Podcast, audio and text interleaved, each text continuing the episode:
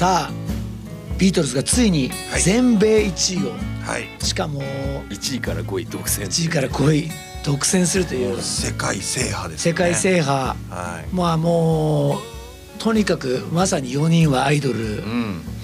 の名を欲しいままにするというそうですね。まあ、社会現象ですよねここまで来たら、ねあっという間でしたねこれね。ああそう。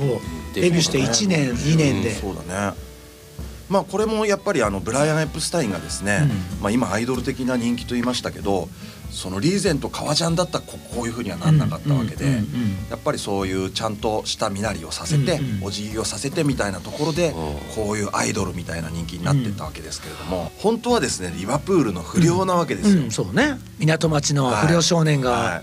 それがまあアイドルに仕立て上げられて、んうん。まあこういうすごい人気になってるみたいなところもあるんですけど、やっぱジョンはですねやっぱり不良なんで、うんうん。こう精一杯の抵抗みたいなものをやっぱり見せたいみたいなところもあってちょっと着崩してみたりとかですね、まあ、かつてやっぱチェッカーズがデビューのタイミングで、あのリーゼントをやめさせられて、うんうん。あね、ああいうあのいわゆる前髪を伸ばした髪型で格好もかなりアイドルチックにチェックを着せられるっていう、本人たちはねドゥアップとかね、うん。ロックンロールがそう、ね。うん、アメリカングラフィティの世界みたいなことをやってたのにだからそ、ね、よくその頃の葛藤とかっていうのは結構あったみたいだけどそれ乗った元祖だよね。そうだね。同じような感じだったのかもね、はい、そんなのがですねちょいちょい顔を出しちゃいます。ジョンはいはいはい。はい。えー例えばですね王室主催の、うん。えーロイヤルバラエティパフォーマンスっていうライブがあったんですね、はい。まあ結構そのお金持ちの人が見に来たりとかするステージで、はいこれすごい有名な MC なんですけど、うんあの最後の曲の前にですね、うんジョンが MC で、えー最後の曲です」と「安い席の人は拍手をそれ以外の人は宝石をジャラジャラ鳴らしてください」という MC をまあ権威に対する精一杯の皮肉みたいななるほどねまあ、これだけ聞くとそんな大したことないじゃんと思うんですけど、これ楽屋でですねあのブライアン・エプスタインがジョンは胸くそ悪い宝石をと言おうとしていたのを必死に説得したらしい。なるほど。でもちゃんと相談してるところがなんかなまあまあね、まあだからブライアンのことは一応信頼して、コントロールできてたってことでね、ブライアンがね、ジョンをね。昔ね僕たちがバーストっていうね、あのタトゥーとパンクの雑誌に、えっと、僕らを当時撮ってくれたカメラマンが売り込みに行ったんですよ。はいここのバンドは絶対バースト載せた方が面白いですよ、バーストがもう面白がってくれてそれまではその革ジャンにタトゥーでっていうアウトローの方たちが乗ってったところにその昭和みたいな学ランのバンドが乗るみたいなことになってはいそしたらその僕のらのフライヤーをそのまま乗っけてしまったために僕のね綾小路賞ホットラインっていうただの携帯電話が乗ったんですよ。そしたらね全国各地の不良から電話かかってきて「おめえ喧嘩強えのかこら」とかすごい電話かかってきたんだけどその中に神奈川のね、まあ、こういう方から電話かかってきて「えっと、君たち根性あるね」と。でちょっとまあ僕らのこう、まあ、OB が集まるイベントなんだけど、ライブやってくれないかなって言って。で行きます。分かりましたね。行ったんですよ、そしたらねそういう OB ザッツ OB っていうかね、そのなんか明らかに明らかに都政の人たちがいたんですよ。で俺たちももうそこから逃げ出すわけにもいかないんで、で2階席にで会食をしながらその1階席で僕たちはライブをやってるみたいな。状態の絵になって。後ろの方に、えー、宝石をジャラジャラ鳴らしたい そうそうそう。いたんですよ。宝石とかなんかあのチャカチャカ。チャカチャカ。もうそれでそそれで僕はそれぞれメンバー紹介があるんだけど一言ずつ言うんだけどその時にうちのベースの松が一番物騒なことを言うキャラクターだったんで松はもうこうやって言えと、うん、そその席から見る見える景色はさぞかしいい景色でしょうね眺めでしょうねみたいなことを言えてたらねあちゃんとトミちゃんが「やめろよお前。バカなこと言ってんじゃねブライアンエプスタインえそう。言って「やめろやめろ」みたいな。そしたらねその前にですねうちのビンコンっていうキャラクターがいるんですけどビンコンにあ向こうの人が「これを読め」って言ってこうどうどうやらそのやんごとない方の誕生日会だったらしいんですよ。そんなの聞かされてないですこっちは。でこの誰々様の誕生日ということで本当におめでとうございますみたいなことをこれ読めもうね絵に描いたような紫色のスーツの人が「これお前読め」って言ったらそのビンコンがねなんとねそのやんごとない方の名前を間違えるっていうねそのたんびにね俺たちが楽屋にいるんだけど楽屋に「てめえらこの野郎!」なんて 乗り込まれるみたいなねことありましたけどね。はい。まああんまりもうねまあ二十何年前の話ですけど、えー、まあいまだにこの時代ってそういうのもちょっとどうなのみたいな時もありますんで、細かくは言いませんけどね、はい。そんなようなことありました。っていうサリいく可能性もあります。トミーがさそういう時にこうなんつうのあのそれやめろよっていう側にいるっていうことが僕からすると若干あの意外で。そうなんですよ。そう。僕からするとアナーキーなな人だったですかそうそうそう。僕が2年の時にトミーが1年で入ってきて、それで4年のもう一番怖い先輩の,、あの頭の上からねあの飲み会でビールをかけたのがいやそれはねもそうれがね酔っ払って楽しくなっちゃっただけだから。だからね権威でしょ。神みたいな存在だからその4年生って、先輩をね、うんあれ僕バランス取るタイプなんで、行き過ぎてみんながおとなしいと言っちゃうんですよ。でみんなが行くとやめろよ。あなるほどね。うんまあ結果言いまして、松が。それを俺がステージ上で「てめえこの野郎」ってやるっていう。あなるほど、うん、すいませんでしたみたいなことをやるみたいなことありましたけど、ね、いい思い出ですね。いい思い出ですよ。はい。はい。はい、そんなまああのジョンも権威に対するですねまあちょっと抵抗してみたりとか。であとはやっぱりそのアイドル的なことの扱いにやっぱり葛藤があったみたいで、まあ、さっきそのうん。前回で「ヘルプという曲をそれで作ったみたいのもありますけど、えーアメリカに渡ってですね当時ボブ・ディランというですね、うんうん。割とプロテストソングとか反戦ソングとか、うんうんうんはい。社会問題とかを扱った曲とかをいっぱい書いていたフォークシンガーですね、はい非常に有名な。最近で言うとあのノーベル平和賞でしたっけ？あ取りましたね。あれを断りましたよね。あの授賞式に行くのを断った。そうだよね。えっ、との文学賞じゃなかった？ノーベル文学賞か。文学賞文学賞かね。それをねやっぱりこの年になっても拒否るみたいな反権威を貫き通す。そうね理由はなんかね戦略があったからみたいな、あそこそういう。なんからしいよね。そういうらしい。はい。ねだからこのボブ・ディランと出会ったりしてやっぱりでも彼はそういうこう社会に訴えかけるみたいなうんうんうん。アーティストみたいな感じだったりするのが自分たちは政治的な発言もあまり許されてやっぱブライアン・エプスタインに止められてますから。ね。でなんかアメリカの記者会見で、えー反戦の歌は作らないのかと聞かれて、えージョンはビートルズの曲は全部反戦歌だよと答えるんですが、うんうんうん。まあもう冗談扱いでははって笑われたりとか、うん。騎士団の曲は全部ラブソングだというような。まあ。そういうそんなのがだんだん不満になってってそういう「ヘルプという曲を作ったり、まあ、ちょっとやっぱりこう自分の中でふつふつとこううん。逆らいたいみたいなのがちょっとずつやっぱ顔まあそれはボブ・ディラランの影響もあっあてったりとかそうですね。4枚目からねもう露骨になんかこうフォーク色、んディラン色が出てきて、うん。やっぱすごい影響されたと思うんじゃあですよピュピュアなんだねでもねそう。そう結構同時代の人からもピュアに影響、うんそれこそビーチボーイズとかね、あボブ・ディランとかからの影響は本人たちも当時からあまり隠さずに、あのいや影響を受けたんだっていうことを言だっますよね。っててそれこそこの間のピンク・フロイドがさ、うん。隣のスタジオでアベロでやってたらジョンがもうすげえなってなって、でサイケデリックにどんどん入っていくみたいなのもあったし、はいでねこのね反権威的な態度がねあんま良くない方向に出ちゃったかなっていうのが、うんうんえー65年にですねついにアメリカでエルビスと面会しますビートルズアイドルです。憧れの。はい、うん。でねこれはねいろいろ諸説あって、うん。えーこの二大巨頭がね、うん。ビートルズとエルビスっていう、うん。えー面会をするにあたって、うん。もうとにかく記者とか撮影とかそういうものを一切入れるなっていうのがうんうん条件だったんで、あの記録がちゃんとしたのが残ってないんで、うんうんうんまあ、当時その場に居合わせたという人の発言だけしか残ってないんで、いろいろ諸説あるんですけど非常にこう和やかだったって言ってる人もいるしあのなんか最初はすごいつまんなそうに始まったとかいろんなことを緊張してたんじゃないかとかうで、ん。まあ、最終的にはこうセッションが始まっては超盛り上がって帰るみたらしいんですけど、その時にですねジョンが、まあ、エルビスって最初こうロックンロールで売っていって、うんうん。でその後だんだん映画を基本的に活動の主なものにしてって、映画の主題歌で「ラブ・ミー・テンダー」を歌ったりとかあー。ああいうちょっとバラード歌手みたいなのになっちゃったりするとこがあって。まあそのむ昔からのロックンロールが好きだった、ん。あのジョンからしたらん。ちょっと物足りないみたいなことをやっぱり一ファンとして思ってたんでしょうね。うん。であのなんでもうそうやって映画の歌ばっかり歌うんだと。いうん。昔のロックンロール忘れちゃったんですか？みたいなことをちょっと聞いちゃったりとかしてエはあうん。ルビスがちょっと、まあ、そこで機嫌を損ねたっていうふうに言ってる人もいます。なるほど。でエルビスがなんかあのエルビスの方が歩み寄って、うん。僕はもう君たちのレコード全部持ってるんだよってエルビスが言ったら、うん。うん。ジョンがですねあのブリティッシュ皮肉ジョークがそこで出ちゃってですね、え僕はあなたの一枚も持ってないのにって言っちゃうというですね。わあやっぱりだからそもちろんブリティッシュ皮肉ジョークでもあるけどなんか言わずにいられないそうなんですね。なんかそういう病気みたいなそうですね。感じあるんですよねなんか言っちゃいけないこと言いたくなる病気あるじゃないですか。うん、そうですね。でもねやっぱブブリティッシュなその笑いってうん。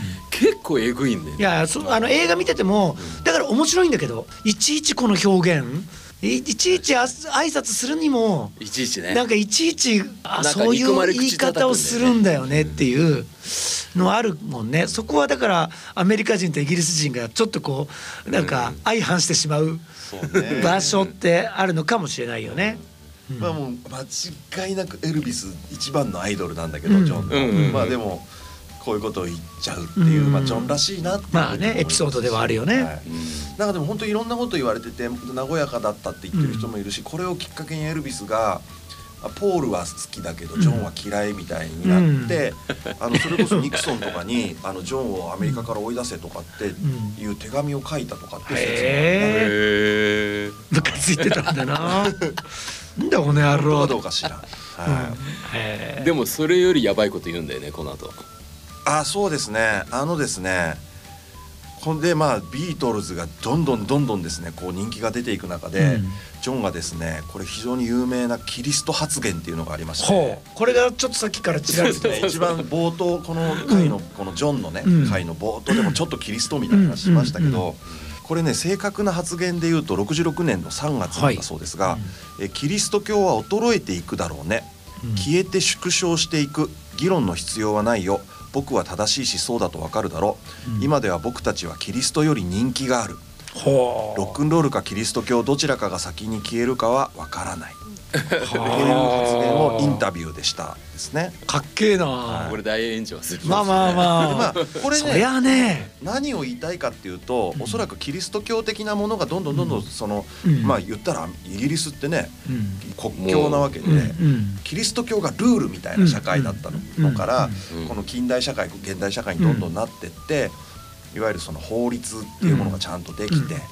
それとは別にモラルとしてキリスト教みたいなのあるけど、うん。うん。うんそういうのはだんだん衰退していくんじゃないっていうことが言いたかったんだろうなと、うんこれを読むと思うんですけど、うんでもやっぱりキリスト教ってすごくでかいうんそうだね。それはそれは。キリストより俺の方が人気があるっていう一言はものすごいやっぱり炎上まあそうだよね。でこれがですねあの問題発言だ。そうですね、うん。イギリスでのインタビューでイギリスではそんなに問題にならなかったみたいなんですけど、アメリカの割とそのキリスト教がうん。結構強い地域で。ラジオかなんかであのこういうことをジョンが言ったっていうことをですね、DJ が流して、そこから不買運動みたいなのがあって、はあ。もう大炎上するんですね。まあ言ったら天に向かって唾を吐いたように。天に向かって唾を吐く。そうね、うん。まあなんつったらいいんだろうね。日本で言ったらだから天皇より俺の方が偉いかもぐらいの、うん。まあそうだよね。ことに聞こえたのかんうん。聞こえたんだ。そういう意味で言ったわけじゃないけど、うん。まあある程度ねそうやって人がまた伝えていくと湾曲していく。そうね。うん。ニュアンスが違うだけでね、うん。なのででイギリスはそういうちょっと皮肉文化がすでにあるけど、特にアメリカの南部とかっていうのはあそうだよね。そういうそういうシャレが通じないっていう感じだよね。そうだね。で厳格にキリスト教を信じてる人が多い地域が結構あるから、うん。アメリカの地方行くとね、なるほどね。はいまあねかつてそういうことを全然意味は違うけど、うん。あの布袋さんがね、うん。挑発で怒られてそのキリスト教の学校だったのかな確か布袋さんは。ミッション系の学校です。としたら髪を切ってこなかったらお前は何らかの処罰をするぞって言われた時に「えイエス・キリスト様は僕より髪の毛長いじゃないか」と言って学校を辞める。そうね。そしてやめてすぐに切るんだよ。そうだよね。それやっぱりロックンローラーってっていうね。そうそう、へー。うん、逸話がありますけど、ですよね、嬉しい、はい、そうですね。布袋さんのキリスト発言ですね。そうですね。はい。ねそう。まあでもジョンはねジョンっていうかもうこのビートルズのキリスト発言が結構こうすごいことになっちゃうわけだよことになっててそれこそ脅迫されたりとかどんどんしてきてはあ。でその後ねアメリカツアーが控えてたんですけど、これもうちょっと行ったら大問題になるってことになってはあ。ブライアン・エプスタインにあの謝罪会見を開こうということを言われて、えーシカゴでですね謝罪会見をは開くことになってジョンは結構直前まで「クソくらいって言ってやれ謝ることなんかない」とか言ってたらしいんですけどやっぱり他のメンバーの身の安全とかも危険なのでうんやっぱりこれで謝った方がいいってことになってまあ謝るんですがあうんテレビの方がキリストより人気があると言っていたらそれで済んでいたはずだというような。まあそういう言い方を。言い方を。うん。俺が言いたいのはだからビートルズがうん。キリストよりすごいっていうことが言いたいわけじゃなくて、うん。キリスト教文化が衰退していることが、うん。テレビの方が今はだって浸透してるでしょ、うんぐらいのうんことだったんだがっていう。でビートルズを持ち出したのはその方が話しやすいと思ったからで、うん。僕は反宗教でもなければキリストより上だとか偉いなんてつもりもない。うんうんというような謝り方にどうしなってしまう。う。んうん。でこれはさらに炎上するんですか？でもね一応これで一定のはい。これで収束はしていく感じ、はい。はい。でもこの会見でですね、えーとまあ、当時はベトナム戦争がやっぱり起こってたんですけど、えーベトナム戦争批判とかもしてしまうと。まあね。だんだんちょっとやっぱブライアンの、うん。ブライアン・エプスタインのコントロールが効かなくなってきたんだ。やっぱりアーティストとして言いたいことをうんうん。言いたいっていうのはジョンの中ですごく強くなってきて、うんあのベトナム戦争についてやっぱり賛成できないし間違っていると思う。えーとか僕が戦争に行くなと言ったらみんなが戦争に行く妨げになるかもしれないというようなうん発言とかをその時にしてな後のこの「愛と平和」という運動をジョンが、えーうんすることになっていくんですけれども、うんまあ、そのちょっと芽生えみたいなものがここからもしかしたら、うん。はい、だんだんアーティストとして自覚ができていく中で、うん。そういうこともだんだんしあの彼の中でスタートしていったなるほど感じですかね。ジョンはこの頃はさ結構早くもそう東洋の思想とかに関心があったりとか。あなるほど。だから多分あの旧体依然としたものに対してのアンチテーゼ、いわゆる西洋の旧体なるほどとしたキリね。スト教みたいなものにうんうん。ちょっとずつ批判的な考えが出てきちゃっていたのかもしれないよね。よね。でそれが音楽にもこれからどんどんこう出てきてさ。あそうですね。そうですね。はい、はい、でもこれでだってもうライブそうですね、うん。これが最後のアメリカ公演でええはい、ビートルズはですねもうそのちょ前ぐらいから結局ですねうん。歓声がすごくて、音楽なんか誰も聴いてないじゃないかみたいなことをやっぱり思ったりしていたのもありでこのアメリカでのこのコンサートを最後にもうコンサートなんかやりたくないってなってライブやらなくなります。サンサンフランシスコやってもこれで終わりにしちゃうんだね、ええでもこの時のアメリカツアーが最後で、でもアーティスティックだね。アイドルとして考えたらね、うん。この完成こそが全てだったりもするんだけど、うん。ね、音楽を聴いてくれないならやる意味がない。あでもジョンってあのそれこそさ「リトル・リチャード」と対バンとかしても、うんうん全然あの盛り上がらない、なんか人のライブ見ても楽しくないらしくて、へレコードをね聴いてる方が好き。だから割とね。うんそうだから録音志向ねあーなるほどね。うん。へえうんそれがだからこっからとにかくビートルズはねレコーディング命になってるんですよ。あなんで今まで本当に1年に2枚も3枚もアルバム作ってた時うんうんは本当に結構だからファーストアルバムなんて1日で撮ったぐらいのことなんだけどでまたレコーディングのさうん。技術がどんどん進歩していくいろんな機材も出てきて。なのでものすごい時間をかけてものすごい実験的なあの音楽とかもうん。そうだどんどんどんどん。ねいきなり変わるもんね。でそのライブ引退して、うんあの録音だけになって最初のアルバムが「リボルバー」でしょ、ね。うん。こここでリボルバーの1曲目に持ってきたのが「トゥマロネバーノーズうん。レコーディングのねうん。レコーディングの最初がね。そう。あアルバムの中で最後の曲だけど、うんそうそう。でもリボルバーは「トゥマロネバーノーズ」から始まってる「トゥモローネバーノーズ」って曲があるんですけど、うん。めっちゃドサイケ。ん。そうだね。いわゆるサイケの多分本当にサイケの走りの走りみたいなことなんじゃないのかなサイケデリックの。そうだね他の人であんなことやってる人多分うん。まだいなかったんじゃないかなと思うけど極端だよね。すごいコード1個だけなんですよ要は。コードが1個だけでリズムもいわゆる今までには全くないビートだよねすごいよね。タッタッタッみたいなあのテープコラージュみたいなこともいっぱい入っていたはありすごい前衛的な、うんっていう曲なんですよね。うん。ちなみにあの全部ねビートルズの時代はモノが、うん。あの主流で、だね。ステレオは一応あったんだけどステレオミックスに立ち会わなかった、うん。メンバーは。ビートルズ。だからモノを作るところまでがビートルズの仕事ビートルズ関わの仕事ったところ。でさそのモノのバージョンが全部リイッシュされて、うん。何年か前に、うん。それモノで聞いてみたらん「トゥマロネバーノーズ」とかこの「リボルバー」っていうアルバム以降のやつは、思ってたよりすごい派手なの。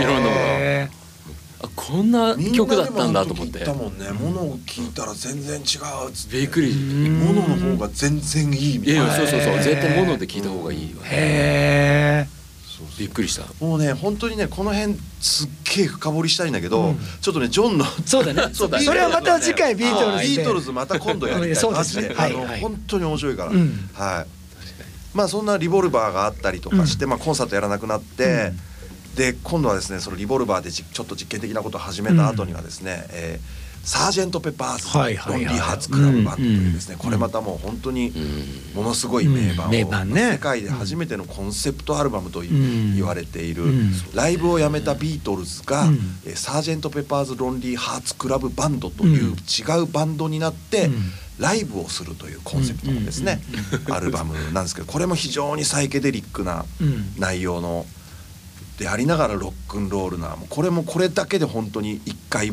ワンテーマでできるぐらいうん。すごいアルバあムなんですけど。サージェント・ペッパーの前に「オール・ニー・ディーズ・ラブ」やってる？あと？えっ、とね同じレコーディング中とかに「オールユニーズ・ザ・ラブ」あレコード中か。そう。だからリリースで言うとその前に多分あオールユのニードが先か。全世界さそうだね。同時配信ライブっていうのをうん。あの世界初。そうね。あの技術が進歩したことによって衛星で世界を初めて生中継でつなげるっていうことはがな世界っていうか24カ国かな、うん。でもそれでも当時まあまあまあまあ世界世界中でつないだテレビ番組で生放送でビートルズの曲をあのやるっていうのに、うんうんえージョンがですね「All You Need Is Love」という曲を書いて、直前まであの曲書くの忘れてた。言ってたよねなんか。っていう。なんかね、うん。これなんかちなみにメンバーそんなに乗り気じゃなかったらしいへでこれがねまたねかわあのブライアンがライブをやめたことによってブライアンがですね影響力がどんどんどんどんちっちゃくなっていくんですよ。うん。というのはレコーディングにはブライアンってほとんど関わらないんですね。ーあそうなんだ。で今まではその要はブライアンが関わっていたことは興行に関すること。そうだね。そうだね。マネージメントとここでやるよ、うん。ここで映画撮って。コンセプトだったり見せ方だったり。そうそう。なのでうん。ライブでみんなの歓声をキャーって言ってるのを聞くのはすごくブライアンにとって幸せだったみたいなんですけどうんうんレコーディングだけをやるビートルズになってブライアンは本当にやることがどんどん減っていってしまってすごい落ち込んでたらしいんですよ。でそんな時に世界生中継でやるよ、うん。うん。お前らの曲やるよっていうのを、そのサージェント・ペッパーのレコーディング中に、うん。ブライアンがみんなをびっくりさせようと思って「うん。ボーイズ、うん。今日はいい知らせがあるよ」うんうんって「こんなことやります!」って発表したら、うん。みんなが「へえ」ぐらいの感じであでポールはもうあもうずっとレコーディングかかって、ーうんうん。でリンゴはなんかそのあのねスタッフとなんかチェスかなんかやってて、うん。もうそっち戻るわみたいな感じになってでジョンだけが「分かったじゃあ考えとくね」みたいなことを言って。うん。